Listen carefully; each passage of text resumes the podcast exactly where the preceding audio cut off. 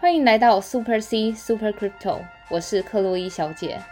本频道会分享币圈投资知识、国外币圈资讯，所以不论币圈的新手老手，都能和克洛伊小姐一起进入币圈的世界。Let's go！欢迎回来克洛伊小姐频道。哎，对了，克洛伊小姐，最近呢，就是我们币圈身边的朋友们又越来越多了，然后这两三天大家又开始积极热烈的讨论起来了。哦，对啊，因为最近盘势好像又慢慢回温。真的，每天打开我的交易所里面的那个账号，真的是看见数字都是呈现绿色的，就非常开心。真的，从两前几天的血洗之乱，然后就是整个慢慢回来了。对，但也因为就是我们的频道现在越来越多朋友加入，然后我们频道的听众的分布呢，其实有。老手，然后也有一些进入币圈几个月的，算是初阶新手。对。然后有些朋友可能是刚接触，或者是第一次听我们频道的朋友。那假设如果你是第一次认识我们的朋友的话，可以到我们就是 Podcast 的 EP 一到 EP 十，就是前十集。嗯。因为我们在前十集有做非常详尽对于新手要注意的一些事项。就是。呃，必须所需的对，包括可能稳定货币的介绍啊，然后交易所的注意事项啊，等等的，等等。所以，如果你是第一次收听我们频道的朋友的话呢，可以先从 EP 一到十开始，或是也是可以到那个 Facebook 我们置顶贴文里面，然后我有做一个懒人包，是就是把新手必须。要了解的知识，根据分门别类，然后去把它列出来。所以我相信，如果就是假设你是第一次听我们频道的，可以先回去那边。就是我怕可能会有那个资讯对不上的那个问题。是，而且前两天不是还有一个我们社团的朋友又把你的这个新手懒人包的这个贴文又重发了一次。对，因为我觉得我个人觉得，因为币圈本身就是水很深又比较复杂，对，所以有一些知识的确是可能。你如果不是在币圈工作，可能要多熟悉，就是多听一两次，你才能可能真的会明白。是，所以如果是初次认识我们的朋友话呢，可以先听我们的第一集到第十集的 podcast，嗯，或者是到克洛伊小姐的粉丝专业名称是 Super C 克洛伊小姐，那她的置顶贴文就有各种新手的教学，包括开户啊，然后稳定货币啊，staking 等等的介绍。嗯，那如果是出入。币圈一阵子，或者是已经跟关注我们很久的朋友们，相信近期应该也是非常的开心。对啊，对，因为近期的盘势又非常的稳定，然后包括我们今天开入的时间，现在比特币的价格已经来到了三万九千七。嗯，那今天的时候稍早前有破四万，所以今天的涨幅是六点七 percent。对，那以太币的部分呢，今天也是涨得非常的不错，然后现在价格来到两千八。我记得好像好像有接近快要两千九三千，对，有有到踩到两千九了。那现在的涨幅是十四点六。嗯，那等一下呢，我们也会针对以太币近期的一些消息跟大家介绍以及回顾。那币安币的价位目前到是三七一四，然后现在的涨幅是十六点四 percent。那话说币安币，我还记得那时候一度跌到一百八十。对，一百八十一百七十，然后我好像还减了一些。对，那时候很多朋友都在一个就是低迷的气氛，就是觉得到底该不该减，然后就觉得减了又不是减到最低点，所以就会感到比较惶恐。对，但是像我们之前也有说到，就是 C D，就是这个币安的创办人，他自己是完全没在怕，对，然后也一直给了这些币安的 Holder 非常多的信心。嗯嗯。那另外一个币呢，也是在我们频道频道的这个出现率非常的高，叫做 Matic，就是我们好俗称马蹄啦。我们等下后面会针对这些币做详细的介绍。然后马蹄的价位现在来到是二点三，然后今天的涨幅是四十 percent。其实四十 percent 也不是算太新奇，因为它昨天的涨幅是达到一百一十 percent。呃，昨没有啦，昨天十六，前天对前天六十三，但是中间一度有到达一百多趴。对对。然后后来虽然小小跌的小幅的这个收窄，然后到六十三趴，但这只币啊，在这三天就是连续涨可能四十趴、六十趴，所以算是涨幅非常的不错。对。那加上其实它。因为它应用这个技术，现阶段也是解决了就是我们区块链的一些问题。对，所以等一下科威小姐也会再帮大家复习一下。嗯，那另外一个币呢是 ADA，然后就是叫做 Cardano，它现在的币价是来到了一点七五。嗯，然后今天也是涨了十七点五八 percent。嗯，对。那 Cardano 的话呢，之前克洛伊小姐在 EP 二十三的时候也有算是蛮详尽的介绍这支币的一些技术应用跟背景等等。嗯，那我们今天也会来做一些目前的一些消息的状况跟更新这样子。嗯，对。好，好，那我们就直接进入到今天重点。其实今天我要跟大家讲的是这三个币，其实算是我个人蛮看好的啦。然后我等下会解释，就是它背后的一些技术啊，以及就是看好的原因。不过以上都是。NFA non financial 对 advice。，但我跟你讲，我们的听众朋友超好笑的，有些听众朋友会自己跑来私讯克洛伊小姐说：“克洛伊小姐，我想听清你关于这支币的投资建议，哎、一些 NFA 的建议。”对一些 NFA 的所以建议，NFA 明明就是 non financial advice，就是非财务建议，但听众朋友就是会绕我道，就说：“哎、我想听听克洛伊小姐对于某某币的 NFA 的建议，嗯就是想听克洛伊小姐的意见。”好，但是我相信，不管是我们频道，或是任何做币圈相关的媒体频道，嗯，都是以一个非财务的角度建议大家。因为就就算今天假设你真的买了这支币，或者你是听我们频道或其他频道买了这支币，最后跌了，那嗯你也没办法就是责怪其他人，因为没有人要你买这支笔。对啊，所以像我们以我们频道都还是以中立的角度出发，然后我们自己的看法，所以这些都是非财务的建议。但如果各位听众朋友认同我们的看法，而且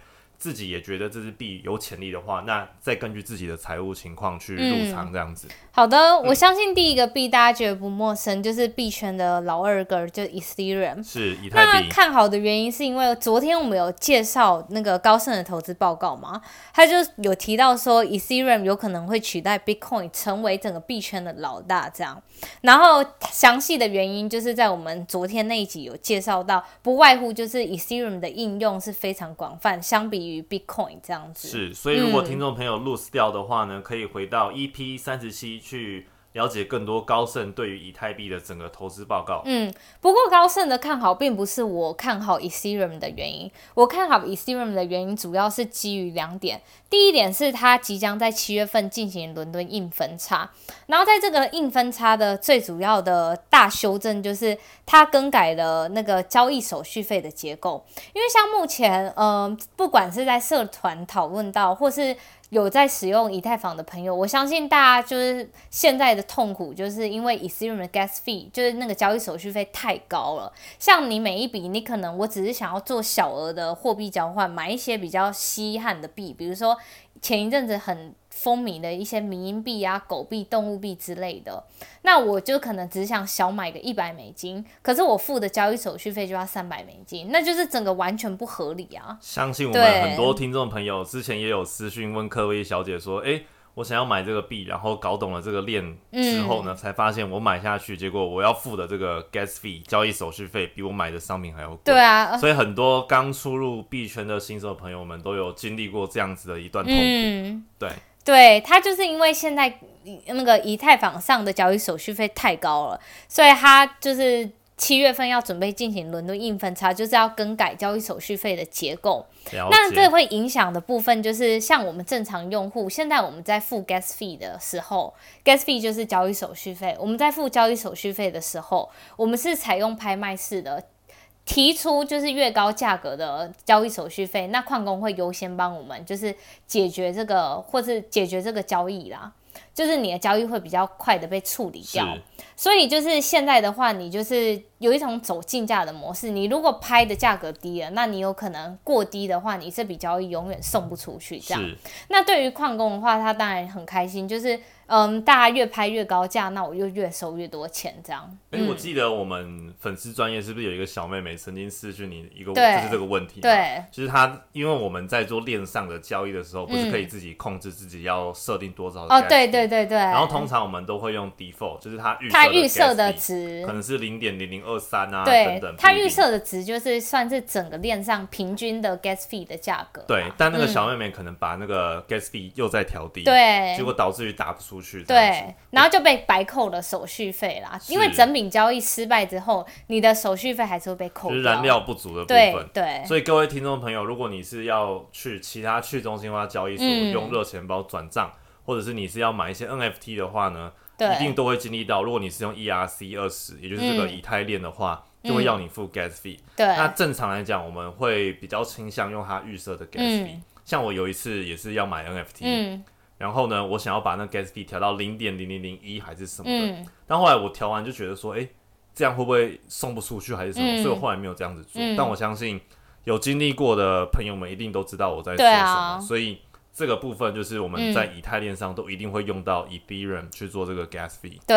嗯然后，所以这一次协议更改的方式，就是因为呃，它因为现在都是走竞价模式，对于用户来说就是比较不好嘛，那就有点像是说，那你富人就优先使用权这样。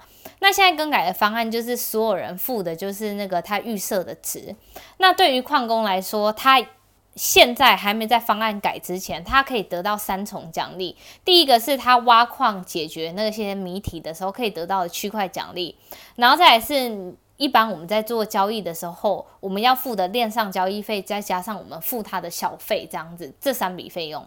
可是经过这个协议改变之后，那矿工只会得到两笔费用。第一个就是挖矿得到的奖励，就是区块奖励，然后再加小费，所以链上基本交易的费用就。不会给矿工，那这笔费用呢，会用来就是回购到我们整个以太链上，减少我们以太链的就是供给方。这间接的来说，就是在整个以太链的价格上面，会变得说那个我们的价格可以进。尽可能的推升啦，所以就是这为什么这是我第一个看好的原因，是因为这个协议更改了那个交易手续费的部分，它减少了在外流通的以太币。所以这个就是我们常听到的这个 EIP 一五五九，对，就是即将在七月吗？嗯，举在伦敦举行的这个伦敦硬分叉，是的。那这个 EIP 一五五九算是以太坊即将会有的一个利多消息。嗯，但各位听众朋友也是要事先卡位好，嗯，因为通常币圈。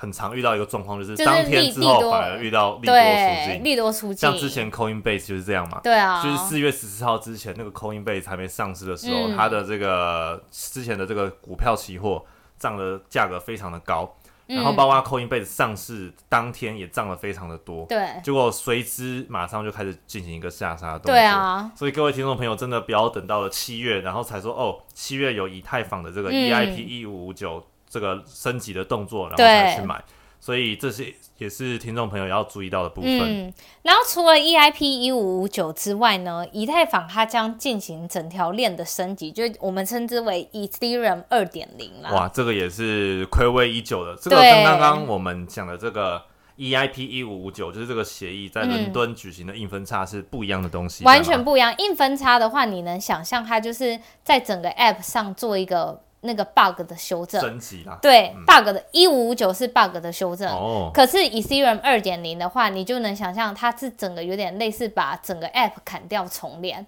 那就只能说对于整个那个 app 的结构是完全改变的。像以前我们是用那个工作量证明，要用电脑去挖矿的机制，那现在我们就是改走二点零的话，就是用 proof of stake 权益证明。是，嗯。所以那个 Ethereum 在一点零就是现在的版本啊。用的还是 POW Proof of Stake 工作量证明，是基于就是矿机算力的形式。Proof of Work 不是 Proof of Stake 哦，Proof of Work 不好意思，POW Proof of Work 基于算力的强度，然后去决定要把这个奖励给哪个矿工。对，那 Ethereum 二点零就是刚刚克洛伊小姐讲到的，即将会从 POW 转成 POS Proof of Stake，就是用权益。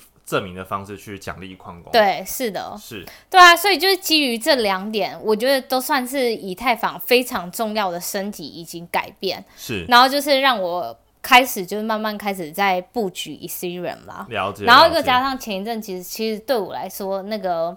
血洗就是对我来说是币圈的大减价，所以其实我就是 慢慢开始建仓我的 Ethereum 这样。嗯，而且以太币算是这，尤其是今年近期非常火热，涨幅也非常高的一个。它在过去一个月之中的交易量其实是远超过于比特币的。嗯，而且话说越来越多大户也要卡位进场了嘛。我们前几集的 i 呃 Podcast 也有讲到这个部分。就机构们开始要准备布局以太坊的 ETF，嗯，大家都可能也会期待未来有一天，就是币圈二哥以太币可能会超越 BTC 的一个可能性，当然是有可能会出现的。嗯嗯，好，那 Ethereum 介绍完之后，我要介绍第二个我看好的币，我相信听众朋友们也不陌生，就是马蹄，就是 Matic，它它是它的技术叫 Polygon。所以就是你可以称之为 Matic 或是 Polygon 都无所谓。对，所以各位听众朋友在找这个币的时候啊，就是要输入它的币的代号是 Matic。嗯。但它的就是像刚刚克洛伊小姐讲的，就是 Polygon 呢，就是它背后的整个的这个对应用。对。嗯。所以它这个 Matic。就是它使用的技术是 Layer Two 方案。你能想象，就是它使用 Layer Two 的原因，是因为 Ethereum 上面目前就是交通非常拥塞。你能想象，现在高速公路全部都是堵塞的，是，所以就是现在大家就遇到这个问题，就是不仅堵塞。然后又要付高昂的手续费，那你能想象现在市面上有很多的厂商就要找替代方案，比如说我们可以就是架另一条高速公路，然后让那个车流分流嘛，然后在高速公路上这样大家可以行驶，然后最后再把那个分流的道路接回主干。那 Matic 其实就是 Layer Two 方案，它就是做了一条替代的高速公路，然后最后再把它。接回那个 Ethereum 的主干链上，是，嗯相信克洛伊小姐在之前的节目中一直都有提到，就是说以太链唯一就是其中一个为人诟病的地方，就是。它的 gas fee 太贵，然后交通非常的拥塞，就是这个链上的这个交通非常的拥塞。对啊。那这个 Matic 刚刚说到的这个 Layer Two，那中文叫做第二层解决方案。对，是的。就意思就是说，主要把以太链上多拉了一条链，哎，第二层的这个链出来。对。然后让整个公路上面的交通可以变得不要那么拥塞。那进而就可以提升整个以太链的这个扩容性啊，然后效率啊等等的部分。对啊，那为什么就是今天最近几天它其实标的特别好？是我相信一定就是有很多内线消息走漏了。他最主要今天那个就发布了一条消息，是 Mark Cuban，就是 NBA 小牛队的那个 CEO，他投资了 Polygon，他其实算是在币圈也是。非常活跃的一个人呐，对，他先前为也是为狗狗币背书，就说可以拿狗狗币去买他们那个 NBA 的球票啊，或是他也接受他，因为他旗下有很多公司嘛，他也让那些公司接受用虚拟货币做支付。这样，话说我们这个粉丝专业就是也有不断的在更新一些关于 Matic 的消息，然后我们不是有些粉丝朋友们说什么买在最高点啊等等，然后刚买就被套的，对，然后。刚好这三天涨回来，已经涨回它原本被套的这个价格，是啊，所以这支币其实基本面也算是非常不错。对，然后它现在解决这个痛点，就像刚刚克洛伊小姐所说的，以太链上的这个交通阻塞的问题，嗯，在以太链可能还没正式升级成二点零，或者是还没有在伦敦举行硬分叉之前，对，那 Matic 这个第二层就是 Layer Two 方案呢，算是一个现阶段能够。最解决以太链痛点的一个技术。对啊，而且我觉得 Matic 我部分看好的原因，是因为其实你一个币你要能真的就是，我个人觉得长期看好要符合几个点，最重要的一点就是它的生态系要完整。什么叫生态系完整？第一个，你可以从它的就是底 App，就是去中心化的那个 APP 啦，应用程式。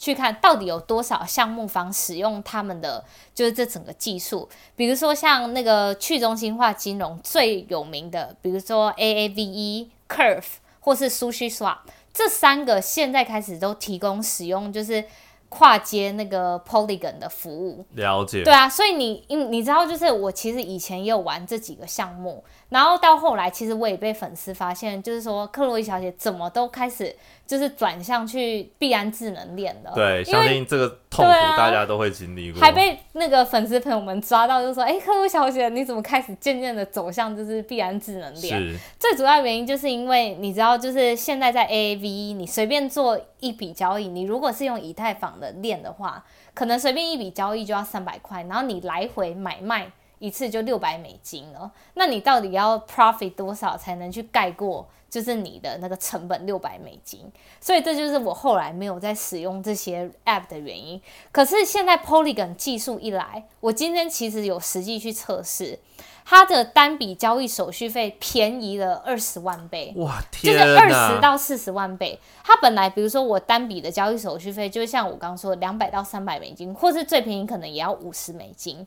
那现在我去用 Polygon 嫁接过去的技术，现在我只要零点零零零二美金，哇，真的真的省超多的啊！就是我就算按错，我也觉得不痛不痒，因为就太便宜了。难怪现在 Matic 就是这个 Polygon 近期。对对啊，而且它就是，嗯，回到我们刚刚说的，就是从生态系面来看，它从生态系面来看，现在有两百五十个 DApp 在使用它，就像我们刚刚举例的 AAV、Curve、Sushi Swap 都是串两百五十其中的一位这样。那除此之外呢，你还要去看它的交易量，它的交易量目前达到七千六百万的交易量，很高哎，就代表其实目前使用的人是。总量是蛮多的啦，然后再来是讨论到使用人数，目前使用人数有七百九十万人在使用，是，所以对于我来说，我觉得这是。几个 KPI 都算是一个蛮好的指标，让我觉得它未来是有潜力的。不过我也要呼吁大家，目前就是因为消息面的利好，嗯，有可能短期有点过热了，对，现在目前可能会过热，然后短期回档。上方还有一个压力价格在那边，因为它之前的 All Time High 好像是二点七还是多少，我有点忘了，然后现在是二点三，所以。短期内可能在二点七会有回档，但是也有可能就是一飞冲天上去。对，所以听众朋友们，如果假设就是怕你可能怕疯魔的话，我个人是觉得你可以先建小仓观察。对。然后如果你觉得现行走势是真的已经稳定了，然后再加上整个大环境，就我们前面所说的，因为其实现在整个消就是状况还是不是不稳定的。对。所以你整个等大环境消息面都平息之后。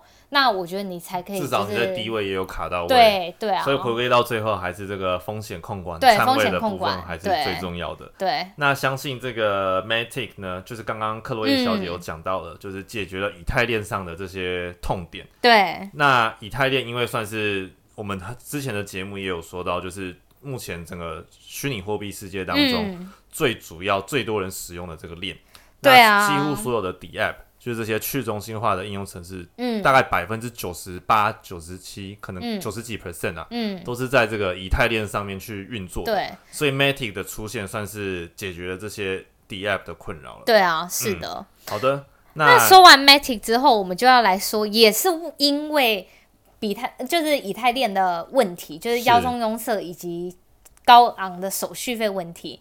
那又有一个新的产品出来，它叫 Cardano。我相信那个老听众们绝对不陌生，因为我们之前也有在 EP 二十三对 EP 二十三做过完整的技术分析介绍啦，就背后应用的技术，然后以及它实际的应用面。那对于新手刚听我们节目的朋友们，那我再很快的再带过一次，就是 ADA 整个在干嘛的，然后以及我为何看好它。那 ADA 它其实呃，就像我们刚刚说的，它是为了解决以太坊的那种交通用。公社问题以及高昂手续费而生出来的，那它的技术就是你能想象，因为以太坊现在就是一条链嘛，一条链你难免就是因为开始使用的人多，车多了，整个高速公路就开始拥塞。那 Cardano 比较特别的点是，它直接高速公路它自己就开两条，它将车类做分别，比如说你可以想象小车就走 A 公路，对，那大车就走 B 公路，那它就是开了两条链。每一条链是给特定的使用，一条就是使用在一般的交易手续，就是交易这样。然后另一条公路的话，就是给一些智能合约的部分。是，所以他就把这个分流，所以你能想象，就是它可以速度会比较快，而且就是费用也比较便宜这样子。但它跟这个 Matic 有没有一些差异呢？像刚 Matic 主要是用。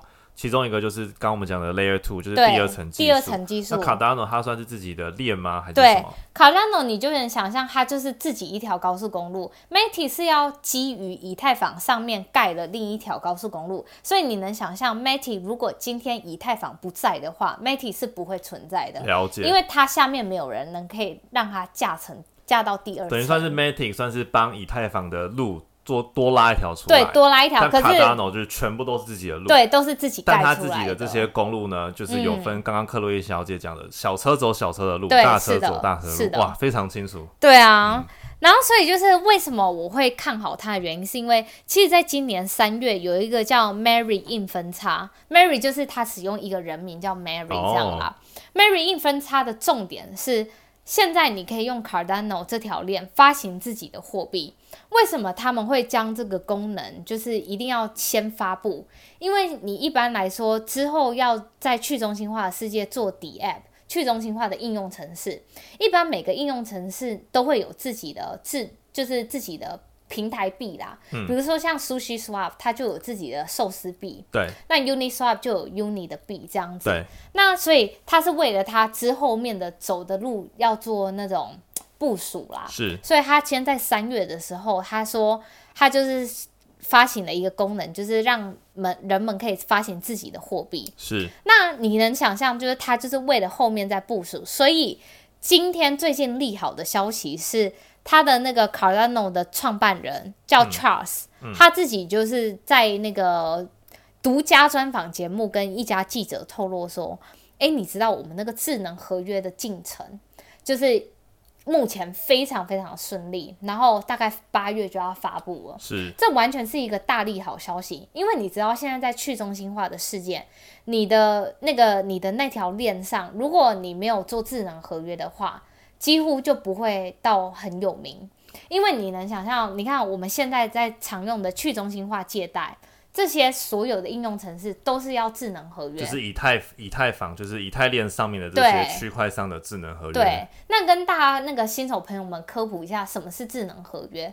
智能合约你能想象，就是用代码写出来的一堆程式，然后它就比如说，我今天在那个平台上去借钱，那我。今天要借钱，像我们在一般现实世界中，我们要押身份证啊，什么这样子这样子。但是我们在去中心化的世界上，我们是没有。我们是完全不知道谁是谁的情况下，在这种情况下，我们要能把钱借出去，那他就必须要启动一个合约。比如说，他就会要求要借钱的这一方说：“诶，你要拿那个你其他的货币拿来抵押。”那今天假如这个人，那他抵押完之后就把这笔钱借出去之后，那他一直不还，那智能合约就会启动说：假如这个人超过三十天没有还的话，我就用代码自动把这笔钱扣下来，就等于算是整体的这个规范对。交易的部分，对整个规范交易都是用代码来完成，而不是靠一些中间人。对自动化，所以这个叫智能合约。这也是为什么就是每一条公链，就是比如说像 Cardano、以太坊。然后或是像必安智能链这种的，全部都要用智能合约的原因，对啊，所以今天那个 CEO 在独家专访中透露了，他们就是智能合约的进程非常的顺利，这真的就是一个一大利好消息，因为它整个生态系就完整了，对，它不仅可以发自己的 token，然后也有自己的就是智能合约，那整个就是已经。整个都做好了嘛？那现在就是剩下大家来使用它了，这样。哇，那这样听起来，Cardano 跟这个以太坊有点竞合关系。对对，就是大家也是彼此依赖着，但是彼此都有自己的公链。是的，那我相信听众朋友们一定会很好奇，就问克洛伊小姐说：“那我现在到底该不该投资？该买吗？” uh, 对我自己是有建仓位在 Cardano，可是我也要跟听众们朋友们分享，就是你要考量的几个点。第一个点就是我一直在强调的，一个币到底能不能成，它背后最重要的原因就是它的生态系。生态系就是到底有多少人在使用它，有多少去中心化的平台在用它，这个都会取决于它的生死。要不然你一条那个高速公路做的再好，没有车来也是没有用。说得好，对啊，真的。所以这个是我非常考量点。然后目前它的生态系，我大概知道有几间有确定跟卡拉诺合作，不过都是不是。在我心中不是算是非常大的那些厂商，嗯，所以对于 Cardano，我目前就是我我有建仓位，可是没有到那种压身家的那种地步，对。但今天介绍的这几个币真的就是近期非常火，也算是非常火热的项目，虽然他们都存在了一阵子，对。但我觉得今天这集真的哇，干货好多，哦，你知道吗？虽然每一集我们干货都还蛮多的，但我觉得这一集今天听下来，真的学到这几个币。